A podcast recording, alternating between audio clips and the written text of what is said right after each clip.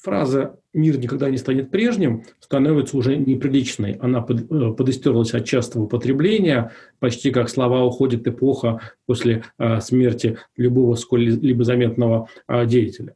Можно ли представить себе, что мир останется прежним? Конечно, можно. Такое периодически случалось после разного рода стрессовых ситуаций, кризисов. Больше того, если посмотреть на состояние умов российского общественного мнения, то господствует логика так называемого презентизма, того, что будущее, оно примерно как настоящее, а мало что может поменяться. С этим связаны и надежды, с этим связана, конечно, и усталость, желание поменять а, этот прежний мир хоть на что-нибудь другое. Усталость сама по себе не двигатель прогресса, и очень часто усталость нас ведет к шагам таким саморазрушительным а, в жизни. И не факт, что усталость – это то, что поведет нас к лучшему миру. Если же смотреть те оценки, те прогнозы, которые даются, а, на мой взгляд, нет смысла идти по общим прогнозам, как будет устроена экономика, геополитика. Самое интересное, что сейчас есть, это а, микропрогнозы. Что будет с гостиничным бизнесом, как поменяются торговые комплексы, что а, случится система образования, даст дистанционное образование какой-то толчок, или все-таки выяснится, что трансляция знаний через сеть – это еще не все, потому что та энергетика, тот человеческий образ, который есть у педагога, он подчас не менее значим для процесса а, трансляции опыта а, поколен... межпоколенческого, а, чем просто а, начитывание того или иного а, текста. Поэтому то, как поменяются маленькие сферы, оно а, важнее. Первое время все равно, скорее всего, после выхода из кризиса будет ощущение ощущение что а, мир примерно тот же самый, и те, кто ждет а, совсем новой эпохи, особенно прекрасной, первое время, конечно, будут разочарованы, потому что среднесрочные изменения, если появятся, то не вдруг и не одномоментно. Еще одна из интриг, которая нас ждет, это каким будет отношение э, наше к этому времени, к времени пандемии и самоизоляции. Будем мы воспринимать это как а, время такое безделья, вынужденного позора, а, медитации, или а, будем воспринимать это время как некое удивительное, может быть, самое ценное в жизни время, когда мы занимались чем э, хотели, когда а, был такой солидаризм, некий общий, готовность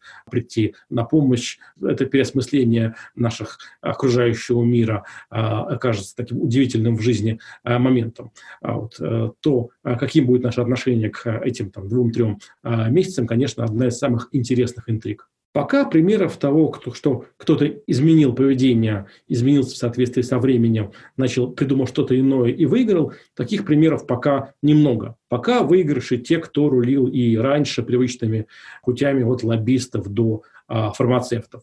Да, на более длительном промежутке любой кризис, как иногда любая а, война, запускает довольно серьезную социальную динамику, побуждает людей а, меняться. Многое зависит от настроя управленческой системы. Пока мы видим по выступлениям первых лиц настрой, что в принципе ничего не изменилось, все это уже было у Симпсонов, все повторяется, и нет а, смысла меняться а, самим и менять кого бы то ни было из вас. То положение, в котором оказался сегодня бизнес, когда, конечно, часть людей рефлексирует о том, а нужно ли было идти в бизнес, и больше никогда в бизнес не пойду, она тоже не поощряет социальную и бизнесовую политическую инициативу. Может быть, по итогам кризиса мы получим а, какой-то такой непозорный активизм, возможность проявить себя, адаптироваться к, к чему-то новому. Но э, история успеха пока у нестандартного поведения не э, появилась. Понятно, что любой кризис, он скорее актуализирует прошлые модели, которые у тебя есть в жизни, прошлые опыты, как ты вел себя в аналогичных ситуациях, будь ты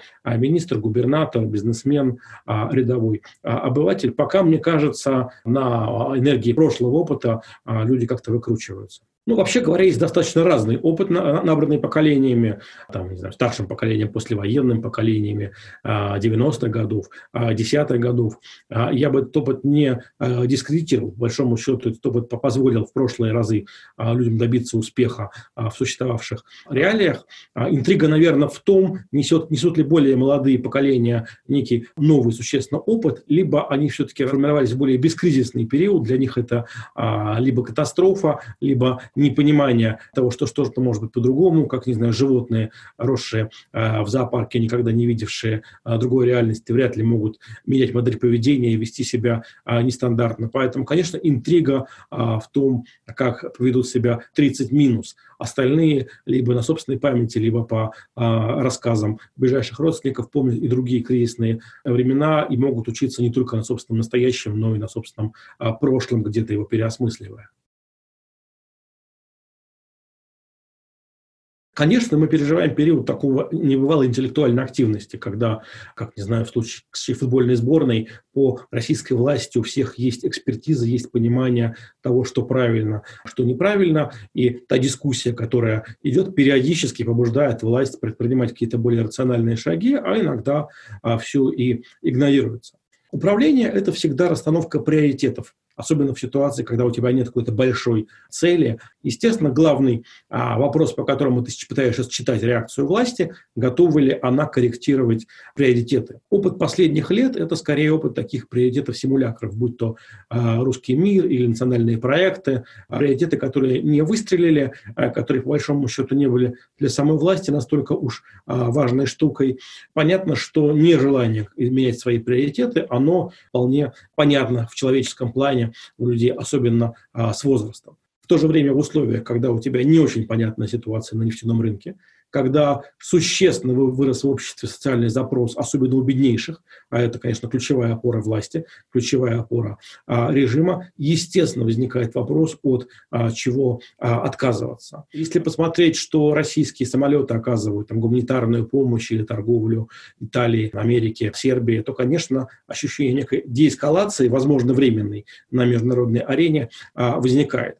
И в этом плане вполне естественный вопрос, нет ли смысла всю ту ракетно-ядерную мифологию последних лет, о которой так много а, говорилось, а, отложить хотя бы на пару лет в ситуации, когда все-таки страх за некую угрозу а, стране, который был в части общества, он, конечно, оказался на втором плане. А, на мой взгляд, пока готовности российской власти принципиально корректировать свою стратегию приоритетных расходов на оборонные так называемые нужды, ее нет. А в то же время, каждый раз, когда последние два месяца заводятся разговоры о каких-нибудь новых ракетах, новых разработках, все это выглядит ну, диссонансом, все это выглядит несоразмерным текущему э, моменту, а неким отсутствием эмпатии в сравнении с тем, что реально волнует людей. Поэтому вполне естественно, одной из э, идей, которая обсуждалась, в том числе в моем посте, э, было некое перераспределение, а пусть временное средство из оборонно-промышленного комплекса, из неэкспортных отраслей, э, в, хотя бы на те же э, социальные социальные нужды на тот самый черный день. Понятно, что при этом можно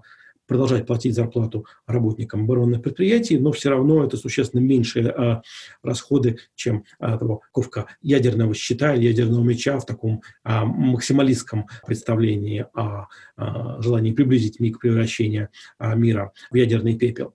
А, это ключевой экономический вопрос. Он остается неким табу, но связано, опять же, с тем, что все, что копили на черный день, сегодня не признается, что черный день наконец настал, и можно кубышку как-то распечатывать. Получается, что подготовка к черному дню – это не в фигуральном смысле, а скорее была подготовка к нанесению кому-нибудь черного дня через ядерное оружие, через какие-то серьезные геополитические столкновения, а не подготовка резервов для собственной страны, для защиты от неких обстоятельств непреодолимой силы. Другой важный момент, связанный с государственной поддержкой средств массовой информации.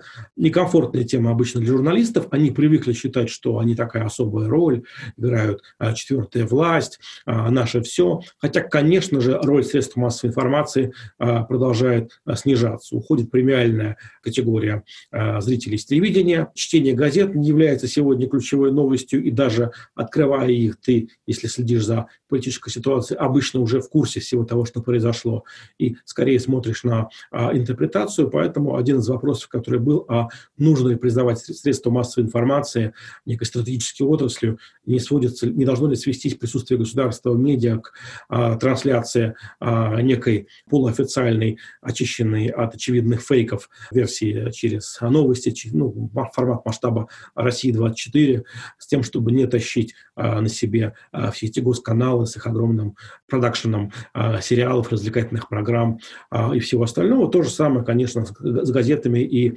информационными агентствами. Вроде бы они служат неким буфером, барьером в условиях хаоса телеграм-каналов и смешения фейковой реальной информации и экспертизы, но чем больше мы оказываем сегодня помощь средствам массовой информации, тем больше рисков того, что они не поменяются по итогам кризиса, а значит будут и дальше терять и аудиторию, и инициативу в повестке. Есть стереотипная фраза, которая объясняет все а, недоработками в коммуникации, непониманием значимости коммуникационной сферы. Соответственно, можно всегда троллить власть за то, что она а, не уделяет должное внимание, разговаривает с людьми через губу, что нередко правда. В чем, на мой взгляд, не вполне справедливо обвинение в коммуникационном провале, хотя издержки очевидны. Во-первых, эти обвинения исходят из того, что есть единый субъект власти, у нее есть позиция, и она не доводит ее, она не объясняет, почему не вводится чрезвычайная ситуация, почему не оказываются ожидаемые обществом меры социальной поддержки а, и так далее. Но власть, по сути, единым субъектом не выступает. И это самое интересное политически, что мы а, сегодня видим. Все импровизируют, а, действуют на свой страх и риск, иногда отстраиваются друг от друга. А, поэтому единого субъекта власть нет, и нет, соответственно, единого послания, которое можно было бы донести. Инфраструктуры для его донесения достаточно.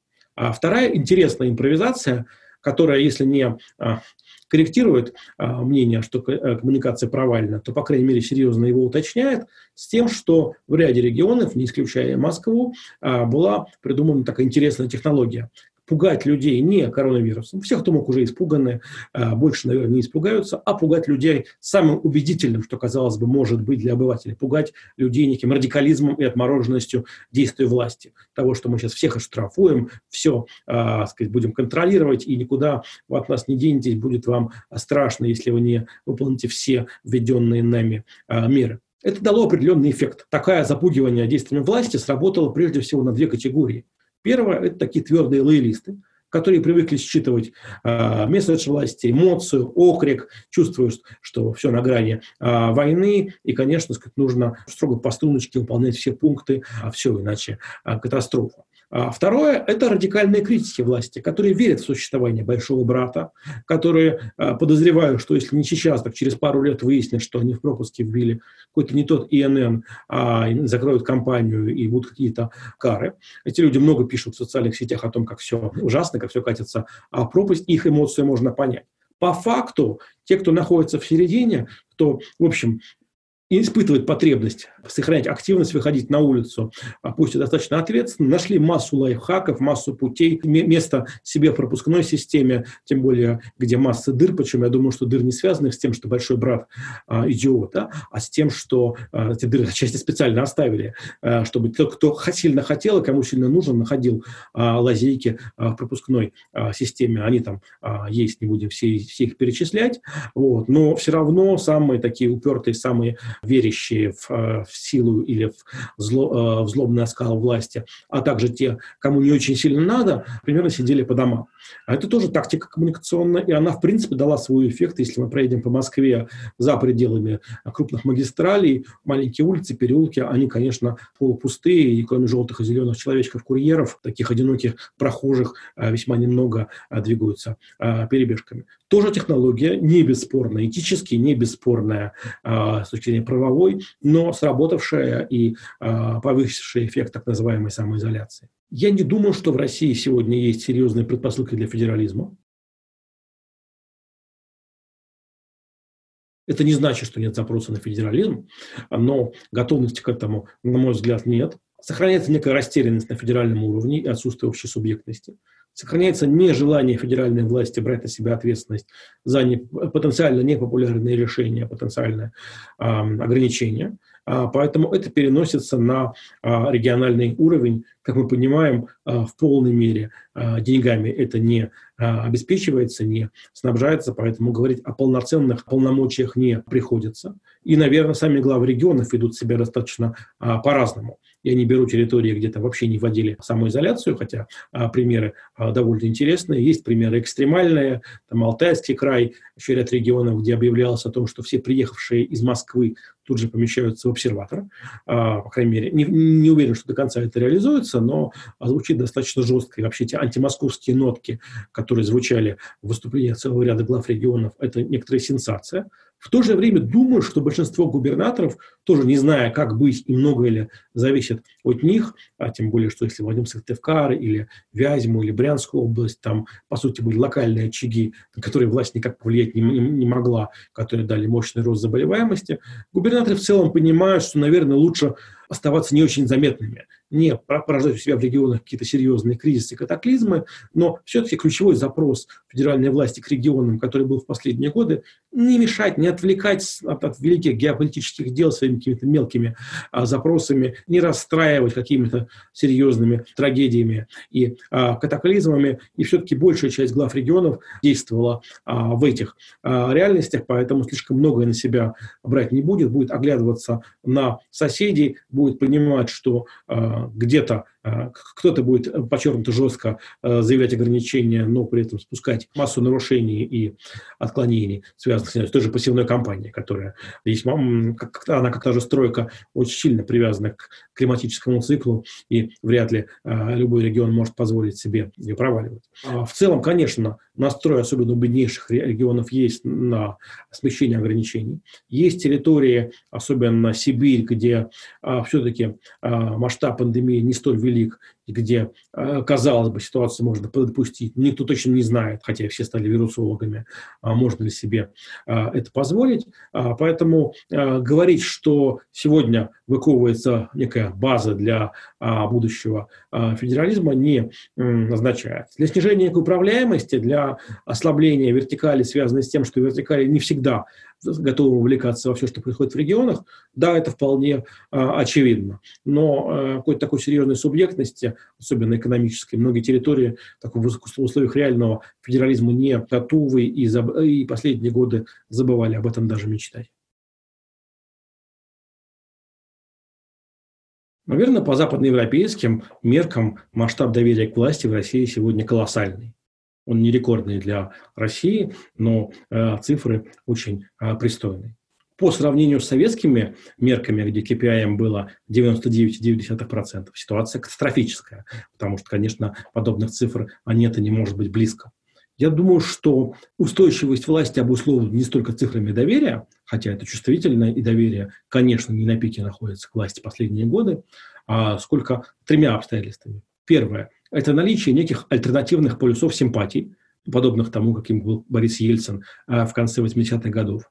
Таких полюсов симпатий нет или они недостаточно сильные, точнее. А вторая – это ну, степень усталости общества от действующей власти. Усталость достаточно ощутима, и запрос на динамику а, существует, но пока что усталость не достигла критического уровня, хотя элементы десакрализации власти, конечно, происходят. Ну и третье, самое главное, способность власти избегать внутреннего саморазрушения. Наличие игроков, которые в сложной критической ситуации готовы играть за систему в целом, а не а только за себя, потому что протестная повестка, по сути, всегда в России создается именно властью. Все, что пытается выдавить из себя оппозиция или протестные слои, оказываются гораздо а, слабее и неудачнее, чем те а, голосования чижиков, которые время от времени власть а, допускает. Поэтому вопрос о неком внутреннем а, от мобилизованности а, и готовности не действовать контрпродуктивно и саморазрушительно сегодня важнее арифметических цифр а, доверия. Думаю, что тезис о том, что общество в условиях кризиса сплотилось вокруг власти, он достаточно спорный потому что поменялась методика социологических опросов, люди отвечают а, по телефону, домашним телефоном вообще мало кто а, пользуется, особенно в крупных а, городах. А у человека, который, которому звонят, а, чаще всего ощущение, что звонящий, звонящий знает, кому именно звонит, и а, ты доходишь в большей степени под колпаком, чем при а, разговоре очно а, с а, опросчиком. Поменялась а, методика. Поэтому есть разные примеры исторические. Есть пример кризиса 1998 года, когда дефолт обрушил отношения граждан к власти. Есть кризис 2008-2009 года, пиковые показатели поддержки доверия к власти, потому что власть создала у людей ощущение, что она не позволит ситуации упасть, она не а, даст уволить тебя а, с работы, закрыть твое предприятие. А, вот. А были кризисные ситуации, когда по сути, серьезного воздействия на доверие к власти не происходило. 2020 год не самый легкий, не самый удачный, особенно там март-апрель, э, обнуление, э, девальвация, ситуация на нефтяном рынке и э, пандемия, все это было стрессами, к которым система не была до конца готова или которые по драматургии не очень удачно проворачивала, как с той же Терешковой и обнулением. Поэтому сложно говорить, что показатели для доверия будут пиковые. И, наверное, не приходится пока ожидать, что э, выход из кризиса будет, будет сопровождаться неким ощущением большой э, победы, успеха, соизмеримой с настроениями значительной части общества э, весной 2014 года. Ситуация двойственная. С одной стороны, мы видим, что задача проведения голосования по Конституции по-прежнему остается ключевой в топ-3 для российской власти, федеральной и региональной, и нет признаков того, что э, что-то может принципиально измениться. С другой стороны, когда на улицах крупных городов мы видим, что кроме билбордов, э, рекламных плакатов оставайся дома, никуда не выходить, висят только билборды про Конституцию, э, защиту животных, память предков и так далее. Все это выглядит немножко неуместным и странным, скорее таким троллищем э, конституционной поправки, да и сама размытость э, того, что называлось правами, э, свободами гражданина в условиях, когда в стране то ли две конституции, то ли ни одной, и, э, по сути, обнулено э, все такое правозащитное, в хорошем смысле слова, пространство, которое было в российских законах, все это не работает на повышение сакральности голосования по а, Конституции. С другой стороны, во-первых, никто не захочет прийти в высокие кабинеты и расстраивать без необходимости а, высших руководителей тем, что их прежние приоритеты выглядят э, недостаточно уместными и продуктивными. В любой большой системе все-таки аппаратчик всегда рассчитывает прийти в более высокий кабинет а, с тем, чтобы порадовать а, чем-то со своим докладом вышестоящего руководителя, а не как-то изменить ему картину мира. С другой стороны, есть более общий политический вопрос. Как ну, хотя проблемы утраты власти, наверное, сегодня нет, тем не менее, логики удержания власти, что важнее, а, полностью поменяться или ничего не менять?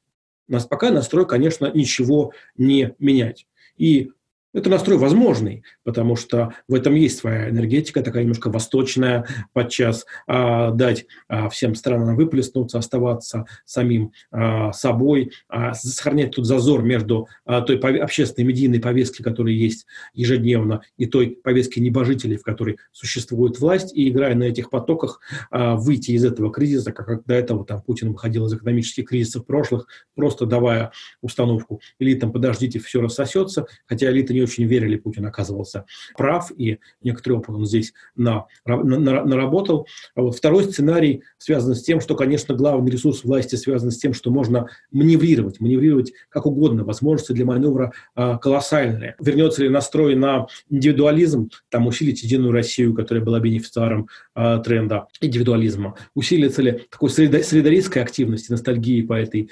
солидарности э, времен пандемии, усилит скорее там общероссийский народный фронт, фронт а, с его такой более следаристской а, составляющей. Есть масса возможностей для а, маневра и по деньгам, и по политике. И с точки зрения политической игры, конечно же, этот сценарий сулит гораздо большая возможность, больше сказать, ресурсов, больше управления потоками, в том числе негативными, в том числе протестными. Но пока власть скорее остается в настрое, что все будет по-прежнему и нас не выбить из седла. Настроя на серьезную реформу правоохранительных органов мы пока не видим. В то же время, конечно, есть несколько вызовов.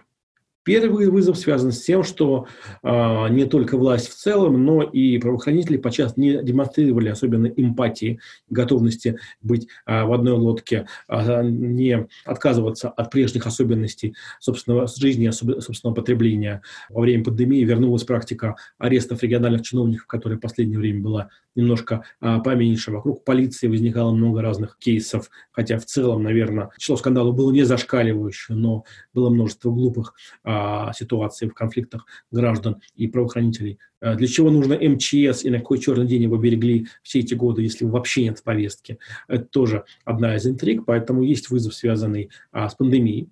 Второй вызов связан с тем, что правоохранительные органы, возможно, где-то даже по своей воле последние годы становились такими оппонентами гражданской власти в России и, э, как казалось многим внутри гражданской власти, не работали на общие с ними задачи. Недовольство этим, конечно, э, существует. В то же время пока нет признаков того, что пока, может быть, не, не происходило серьезных кризисных ситуаций, что а, российское там, государство, российское общество готово а, предложить какой-то иной сценарий реформатирования правоохранителей, исторические модели, в том числе советские. Но все-таки в условиях, когда важнейшим источником легитимности власти является сила, желание расшатывать эту силу, пока мы у высших руководителей не видим. Самоизоляция, конечно, повысила востребованность всего, что связано с IT, с бигдатой, а, с цифрами. И трудно себе представить, что а, после а, кризиса нынешнего отрасль не будет востребована. А дальше возникает развилка, будет ли она востребована во благо или во зло. Будет ли большой брат стремиться еще больше контролировать каждого гражданина в условиях, когда все-таки серьезных возможностей большого брата для этого нет – или будет готовность направить это во благо для облегчения проездом в транспорте, бесконтактным а, проблем, остающихся в многих городах а, и регионах, с институтом прописки, то есть готовность провести дальнейшую цифровую революцию, подобную той, чем оказалось когда-то создание МФЦ.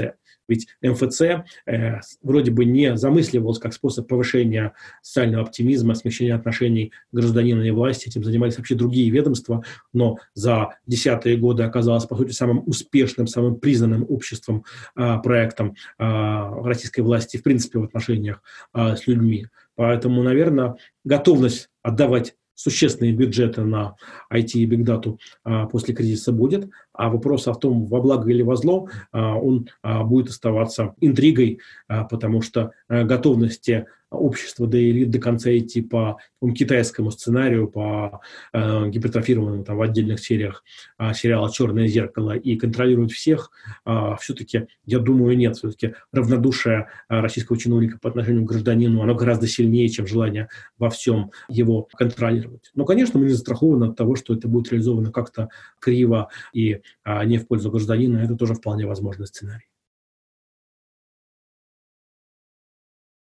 Если говорить о бытовых советах, то надо те сообщения, которые публикуют представители власти, читать, перечитывать э, по нескольку раз. Э, внимательно смотреть, что реально запрещено, все ли из того, что объявлено запрещено, где такое запугивание, а где какие-то реальные шаги, реальные действия. Перечитывая более внимательно ограничительные меры, я нашел для себя несколько э, вполне понятных и правовых в сегодняшней ситуации условного права решений, которые позволяют при необходимости сохранять почти прежний образ а, быта. Другое дело, что не всеми этими а, лайфхаками я пользовался, потому что стараюсь вести себя ответственно. Но, в общем, исходить из того, что часто ограничения писали тоже не злодеи, а люди, а люди которые оставляли лазейки другим и даже где-то а, себе.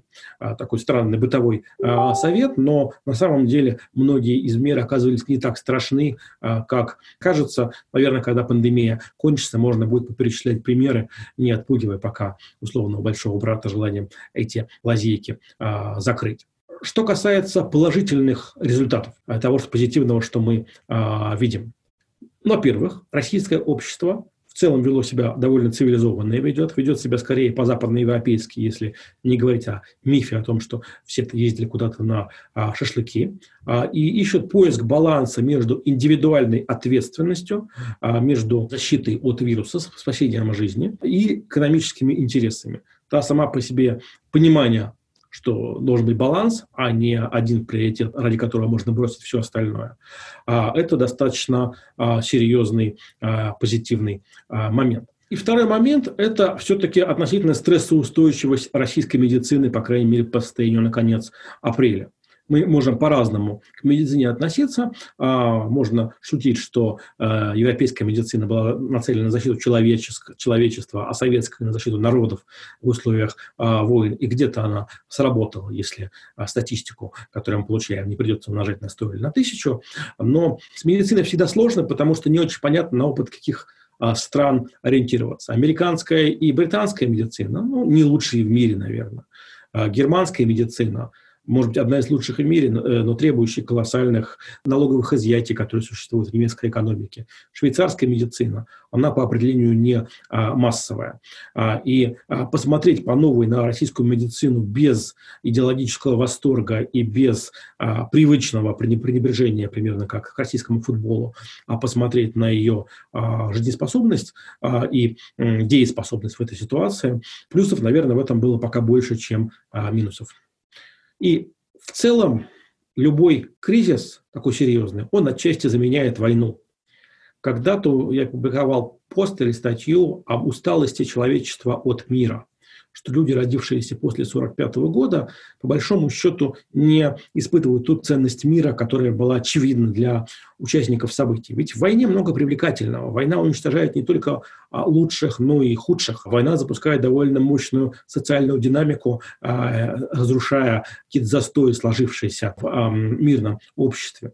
Потребность подобной динамики остается, и хорошо, если она реализуется не войной, а какими-то ну, чуть более мягкими, хотя тоже крайне драматическими кризисными а, ситуациями. Самым опасным по итогам а, всего было бы ощущение победы.